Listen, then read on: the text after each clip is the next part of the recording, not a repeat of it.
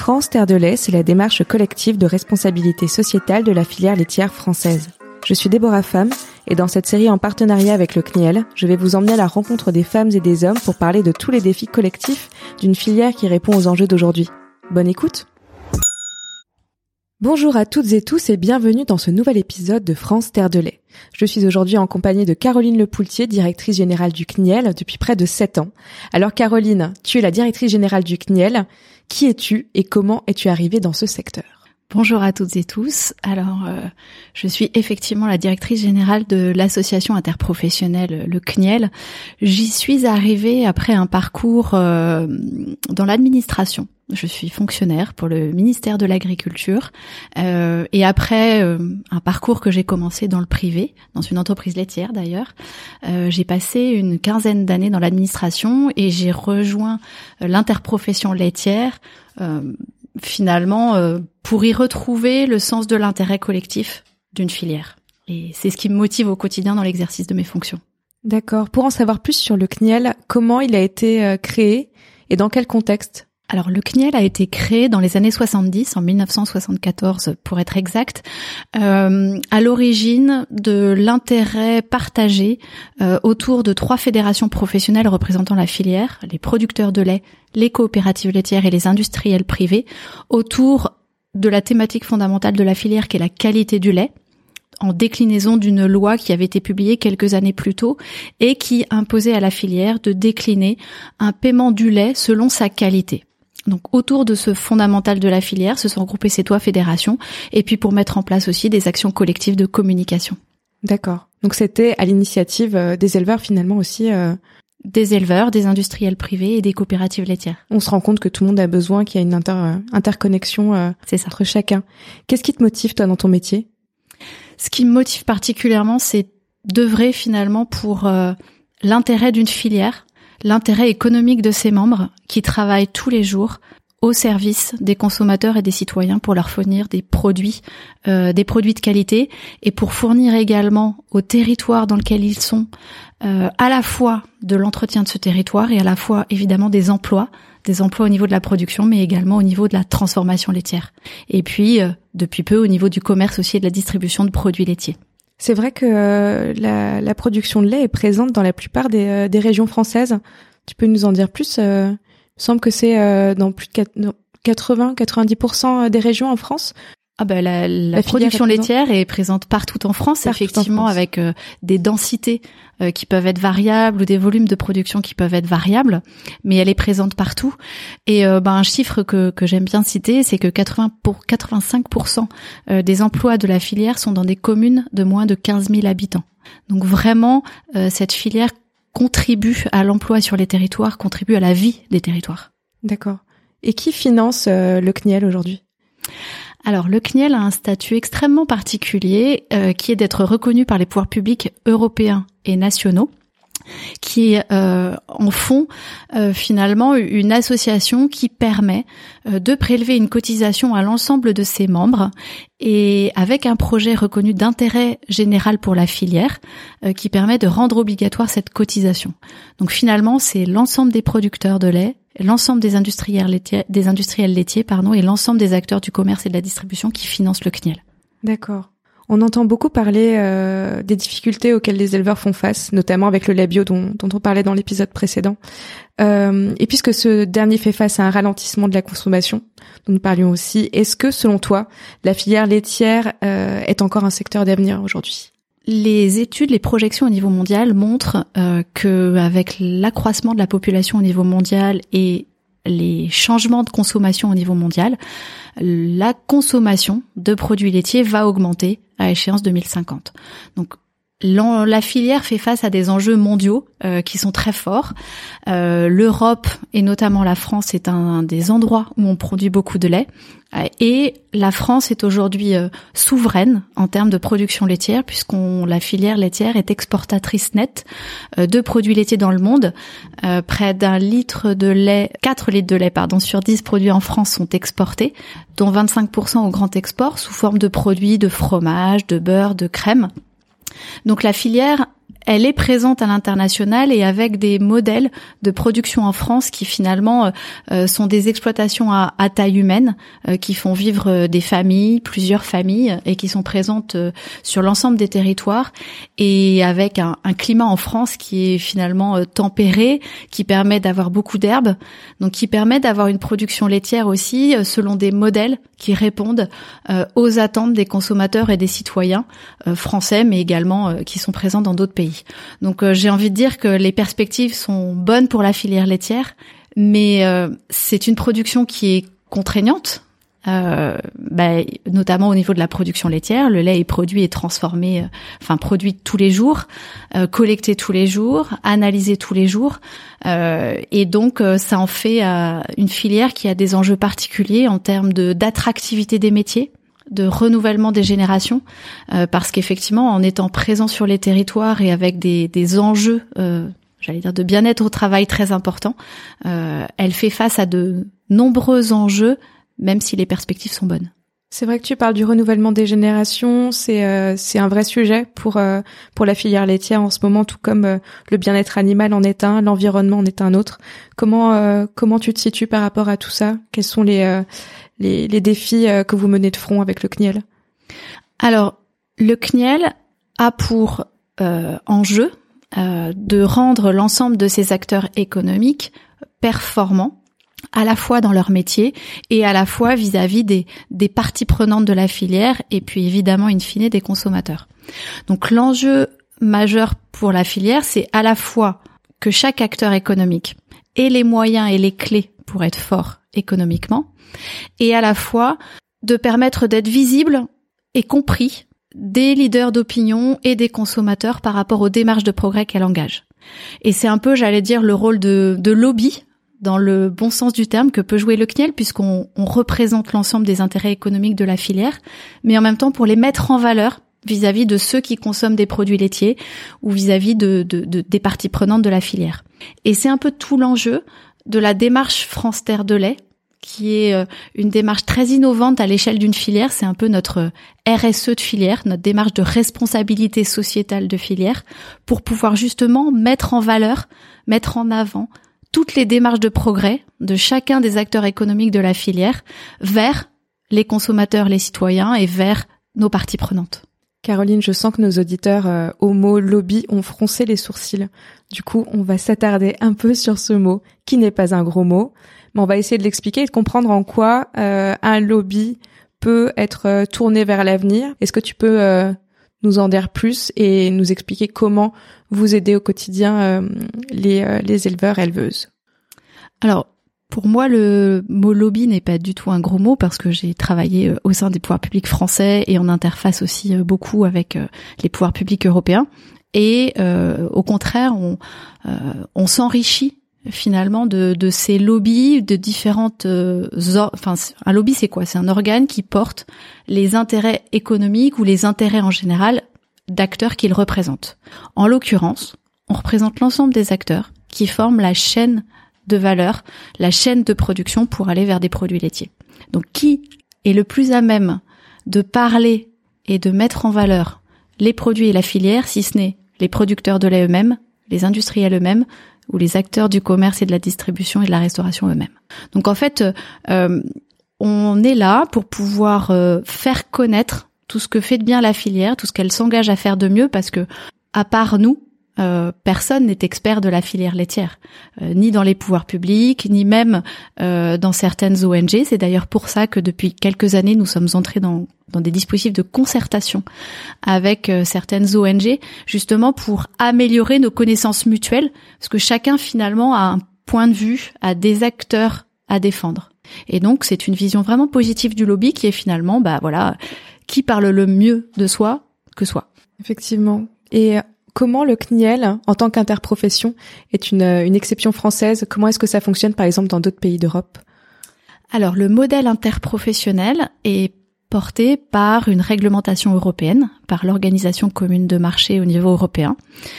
Il existe d'autres interprofessions dans d'autres pays européens, mais il est vrai que c'est la France qui a le plus euh, mis en avant ce modèle et vous avez des interprofessions, donc quasiment l'ensemble des secteurs d'activité agricole et agroalimentaire. Il y en a même d'ailleurs pour le bois, pour la pêche, etc. ça en cela d'original que dès lors que on montre au pouvoir public que l'on représente l'ensemble des acteurs économiques de notre filière, donc soit par le poids économique des adhérents, soit par euh, la représentativité à certaines élections, comme pour les producteurs aux élections chambres d'agriculture. Dès lors qu'on prouve qu'on est représentatif, alors, par décisions qui se, qui se font à l'unanimité des membres, à l'unanimité des collèges, eh bien, ensuite les pouvoirs publics considèrent que ces décisions-là peuvent s'appliquer à l'ensemble des acteurs de la filière. Donc c'est donc c'est extrêmement fort et par exemple euh, historiquement nous avons trois accords interprofessionnels euh, qui sont liés à la qualité du lait. Donc qui permettent finalement de pouvoir euh, avoir des, des textes qui ont quasiment valeur de loi, qui sont réfléchis, validés au niveau de l'interprofession, qui sont ensuite euh, reconnus, étendus par les pouvoirs publics par voie réglementaire, et qui donc ensuite s'appliquent à l'ensemble des acteurs de la filière. On va faire une, une petite parenthèse business, puisqu'on est sur Business of Bouffe. Est-ce que on pourrait parler un peu de la filière laitière et surtout des emplois qu'elle génère et des, des, des différents métiers, corps de métier qu'elle représente? Alors la filière, la filière laitière génère euh, euh, près de 350 000 emplois euh, directs et indirects. Vous avez de la évidemment de la production laitière, donc tout ce qui est euh, la production de lait, donc tous les chefs d'exploitation, les salariés, euh, et puis éventuellement tout l'amont agricole qui peut qui peut exister. Vous avez tous les emplois au niveau de l'industrie laitière, des coopératives laitières ou des industriels privés, donc tous les emplois pour euh, en, usine euh, pour fabriquer les produits ou euh, dans, les fonctions support des grands groupes d'ailleurs qui font la richesse aussi et la force de la filière laitière française. Et puis vous avez tous les acteurs du commerce, de la distribution et de la restauration et notamment les détaillants crémiers fromagers, euh, et puis évidemment les grandes surfaces euh, ou encore la restauration hors domicile qui font également un volet d'emploi très important et qui eux sont en contact direct des consommateurs. Est-ce qu'on a une idée comme ça euh, au débeauté du, du pays qui du pays à l'étranger qui, consomme le plus de nos produits laitiers français? Le pays vers lequel nous exportons le plus c'est l'Allemagne, donc intra euh, intra Union européenne. Et puis après, sinon au grand export, évidemment, on exporte euh, là où on exporte le plus, c'est en Chine et aux États-Unis et avec des, taux de croissance notamment pour la Chine qui sont importants ou pour euh, les pays asiatiques. Et avec une présence pour l'interprofession laitière depuis depuis quelques années un peu plus longtemps aux États-Unis où nous sommes présents à New York avec un flagship pour pouvoir aussi euh, promouvoir euh, l'image et les produits français aux États-Unis et même sur toutes les zones d'Amérique. Euh, et depuis depuis peu à Shanghai également, nous avons un flagship pour pouvoir à la fois réaliser des opérations de communication vis-à-vis de, de leaders d'opinion et du grand public en Chine, mais également pouvoir faire des sessions de formation culinaire, formation notamment envers des chefs dans ces pays-là pour aussi leur apprendre à utiliser nos produits laitiers dans, dans les recettes euh, dans ces pays-là et puis et puis les adapter aussi aux, aux pratiques alimentaires de de ces territoires. Oui, c'est intéressant parce que culturellement euh, la consommation de ces produits n'est pas traditionnel, on va dire. Non, non, c'est pas traditionnel et ils font parfois des, des, des alliages de produits laitiers, notamment de fromage, avec certains autres produits qui peuvent être surprenants, euh, du, du roquefort avec certains poissons, etc. Mais euh, c'est intéressant. Euh, mais voilà, c'est extrêmement riche et, et, instructif de travailler directement au, au cœur de ces pays et au, et au cœur des, des histoires culinaires. Les gens qui ont grandi dans les années 90 comme moi ont été biberonnés à l'adage. Les produits laitiers sont nos amis pour la vie mais aussi qu'il procure des sensations pures. Et là, je pense que tu vois de, quoi je parle. Comment repenser aujourd'hui le rôle du CNIEL dans un monde où les modes de consommation changent entre régime alimentaire et le fait de consommer moins mais mieux, ce dont on parlait dans l'épisode précédent avec Yves Sauvaget? Effectivement, une des, des grandes forces euh, des produits laitiers, c'est d'être au cœur des recommandations de santé publique au travers du programme national euh, nutrition santé euh, porté par le ministère de la Santé et Santé publique France, avec les fruits et légumes, euh, nous avons des recommandations de santé sur les produits laitiers. Donc c'est ce qui fait que les, produits laitiers sont au cœur et doivent rester au cœur de l'alimentation du quotidien si on veut avoir une alimentation équilibrée. Effectivement, euh, ce sont nos amis pour la vie, mais avec aussi des, des besoins de consommation de produits laitiers qui peuvent varier au cours de, de la vie. Vous avez besoin de plus consommer de produits laitiers quand vous êtes jeune, évidemment chez les jeunes enfants, chez les adolescents, un petit peu moins quand vous êtes en période adulte et de nouveau un peu plus euh, chez les personnes âgées. Et donc c'est ces, ces moments de consommation dans la vie que l'on essaye aussi de porter au travers des, des campagnes de communication ou des campagnes de sensibilisation que l'on peut conduire euh, au sein du CNIEL, que l'on peut piloter avec évidemment des relais euh, qui sont particulièrement importants pour nous et notamment avec un, un recentrage des, des, actions de communication, bah, un peu comme pouvait l'être d'ailleurs euh, la cible des, des, sensations pures ou encore euh, de certaines campagnes de, de communication euh, comme euh, peut-être Paf Paf le loup, certains ont peut-être connu cette cette campagne euh, tournée vers les jeunes. Alors avec évidemment des codes aujourd'hui qui ont un peu changé, des médias qui ont évidemment changé. Donc on est plus présent évidemment sur sur les sur les réseaux sociaux, sur avec des codes peut-être aussi un peu décalés pour essayer de de redonner un peu de modernité et un peu d'envie de consommer à des produits laitiers qui sont riches de leur histoire. C'est des produits euh, millénaires qui sont au cœur de l'alimentation de l'homme euh, bah, depuis la nuit des temps, qui sont euh, à l'origine de la vie, donc qui ont des des connotations vraiment centrales pour nous, mais en même temps à qui auprès de qui il est nécessaire de redonner cette cette modernité et un peu de de, de, de, joie finalement dans, dans la consommation de produits laitiers, notamment pour les pour les plus jeunes. Est-ce que tu peux nous en dire plus sur la démarche France Terre de lait? Alors France Terre de lait a été créé finalement au moment euh, des États généraux de l'alimentation, qui était deuxième semestre 2016, euh, à l'initiative du président de la République euh, Emmanuel Macron, qui avait demandé à chaque filière d'élaborer un programme stratégique pour la fin de l'année 2000, enfin la fin de l'année 2017. Et la filière laitière a incarné ce projet stratégique en le baptisant France Terre de lait. Et ce projet stratégique, il s'est incarné finalement en deux priorités. La première, c'était d'avoir une filière laitière, euh, enfin une interprofession laitière au service de l'ensemble des acteurs de la filière, qui accueille dans son sein les acteurs du commerce, de la distribution et de la restauration qui n'étaient pas là jusque-là.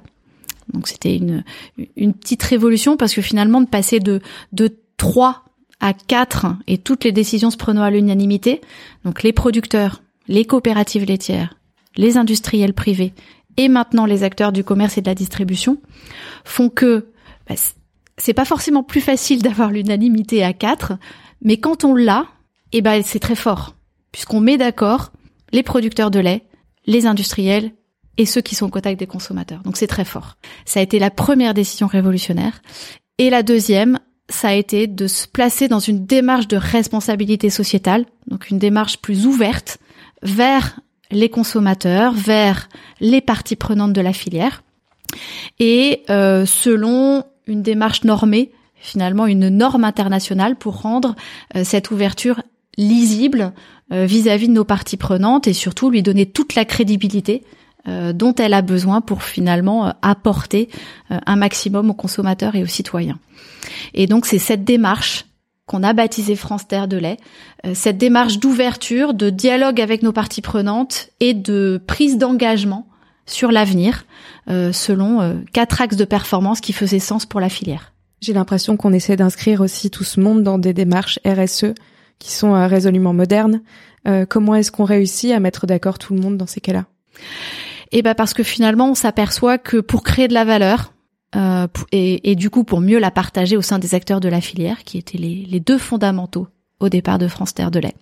Eh ben il faut être lisible. Je vous donnerai juste un exemple. Euh, juste avant le plan de filière et même au début, euh, vous aviez énormément de démarches euh, marketing, de démarches de segmentation qui étaient tournées autour du bien-être des animaux.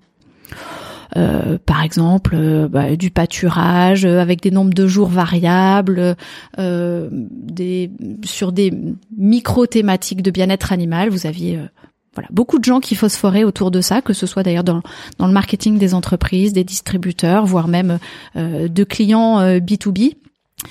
Et tout ça pour s'apercevoir que le consommateur, lui, tout ce qu'il voulait, c'est, enfin, tout ce qu'il pense, c'est que les animaux doivent être bien traités. Donc, un des fondamentaux au départ de France Terre de ça a été de se dire, le bien-être animal doit faire partie du socle.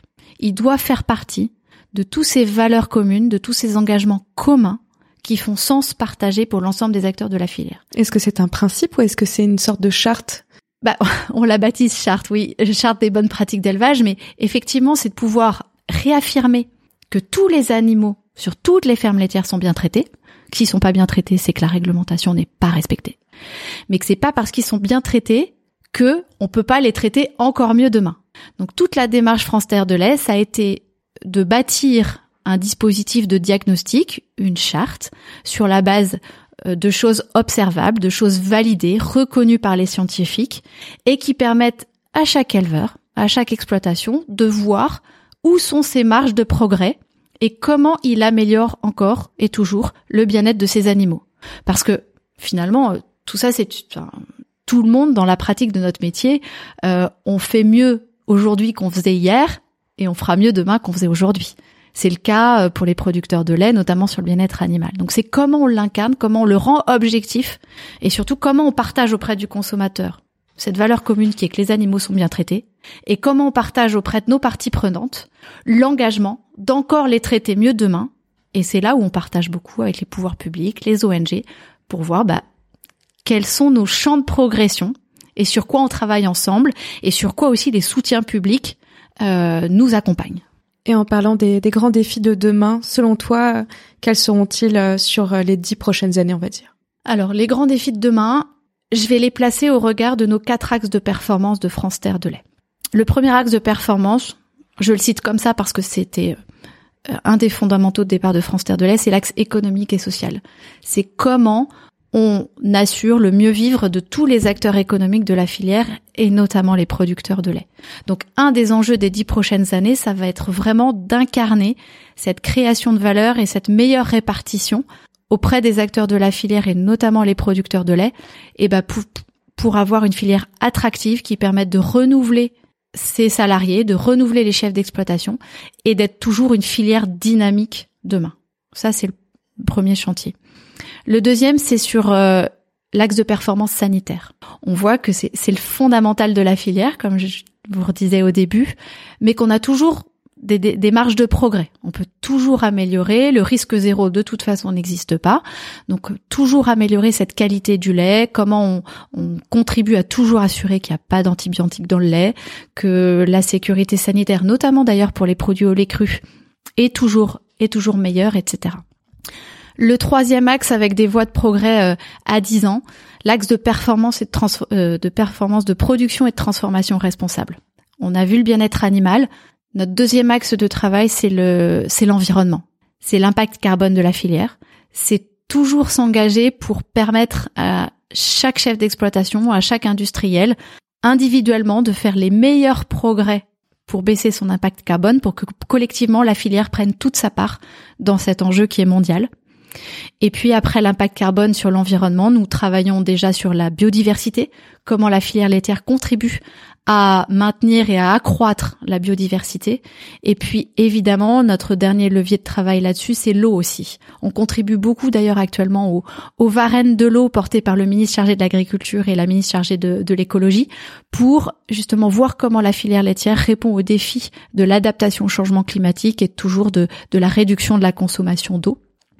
Et puis enfin, sur le dernier axe de performance, la performance alimentaire, euh, c'est comment on améliore toujours la, communication. Je reviens sur ce qu'on disait tout à l'heure, euh, les produits laitiers, nos amis pour la vie, pour euh, toujours réaffirmer cette essentialité des produits laitiers dans, dans, le quotidien de notre alimentation et comment on, on, accompagne finalement le consommateur à, à, à toujours mieux consommer les produits laitiers.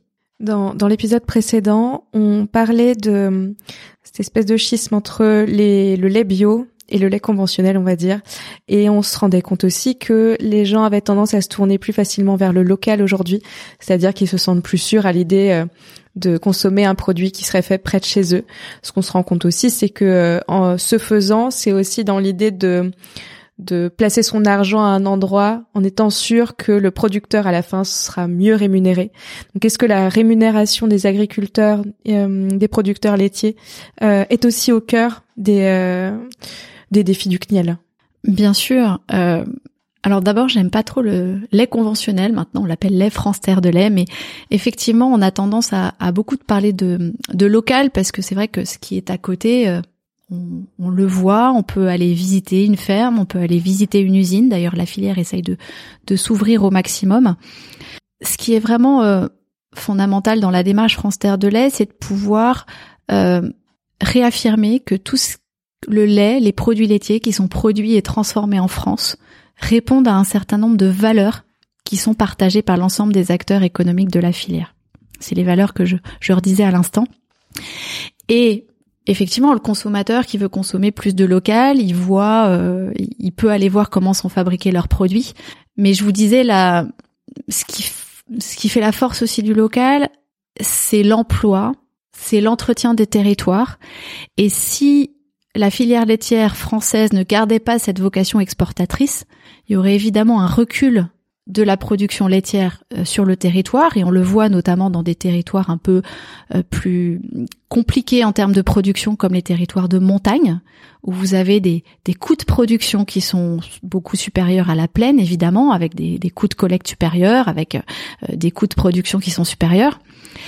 Si on n'est pas en capacité de pouvoir rémunérer le local de rémunérer ses surcoûts, euh, eh bien effectivement, on, on risquerait de perdre, euh, ce qui fait un peu la force de, de nos modèles de polyculture élevage qui permettent à la fois de maintenir des emplois et de maintenir euh, l'entretien de certains, de certains territoires. Et si on se concentre que sur la consommation locale, euh, eh bien on voit bien que la, la, filière laitière devrait considérablement réduire en France demain. Donc du coup, ça poserait un certain nombre de, de questionnements aussi parce que euh, nourrir du, du, local des grands bassins de consommation, des grands bassins de population.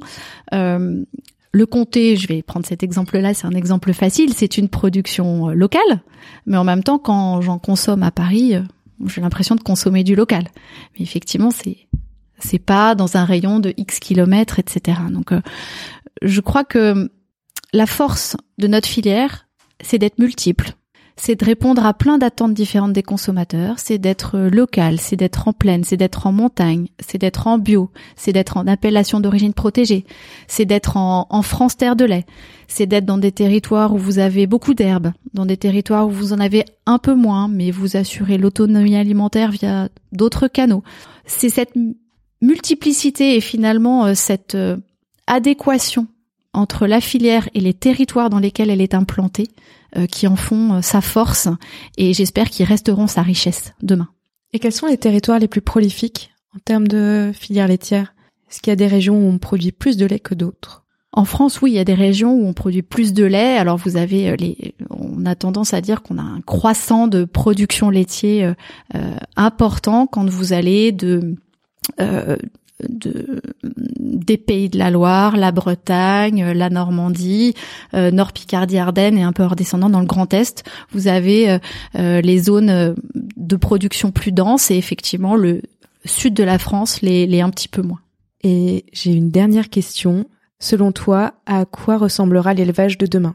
Alors selon moi, l'élevage de demain, il doit rester dans des modèles qui correspondent aux attentes des consommateurs et des citoyens français. Là, je me place au niveau de la France. Hein.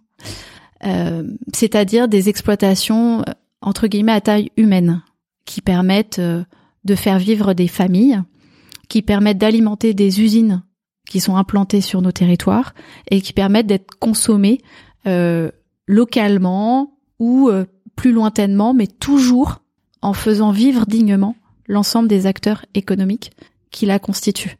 Donc cet élevage, je le vois multiple, polyculture élevage, favoriser au maximum l'autonomie sur les exploitations. Polyculture élevage, c'est-à-dire que l'exploitant euh, fabrique ses céréales. Voilà, il peut avoir sur sa ferme à la fois de l'élevage laitier, des prairies, des céréales, et que ça lui permet aussi d'avoir une certaine, un certain degré d'autonomie euh, dans l'alimentation de ses vaches, que ce soit à base d'herbe ou, ou, à base euh, d'autres sources de protéines. Et donc c'est et ça permet d'ailleurs aussi de pouvoir produire euh, des céréales pour d'autres types euh, d'autres types de marchés. mais mais c'est ce qui permet aussi d'avoir la plus grande richesse en termes de biodiversité, de pouvoir tant faire se peut maintenir les prairies, de de maintenir voire de renforcer les haies, les présences sur les territoires, les, les le modèle d'exploitation familiale à la française. Ce nouvel épisode de France Terre de lait est déjà terminé. C'est donc le moment pour nous de vous dire au revoir. Caroline, merci d'avoir partagé ce moment. Est-ce que ça t'a plu? Ah oui, beaucoup. Merci, au revoir. Alors on se retrouve très vite pour un nouvel épisode. Il me tarde de vous retrouver. À bientôt. Pour découvrir d'autres témoignages d'acteurs laitiers engagés, rendez-vous sur france et dans les prochains épisodes du podcast.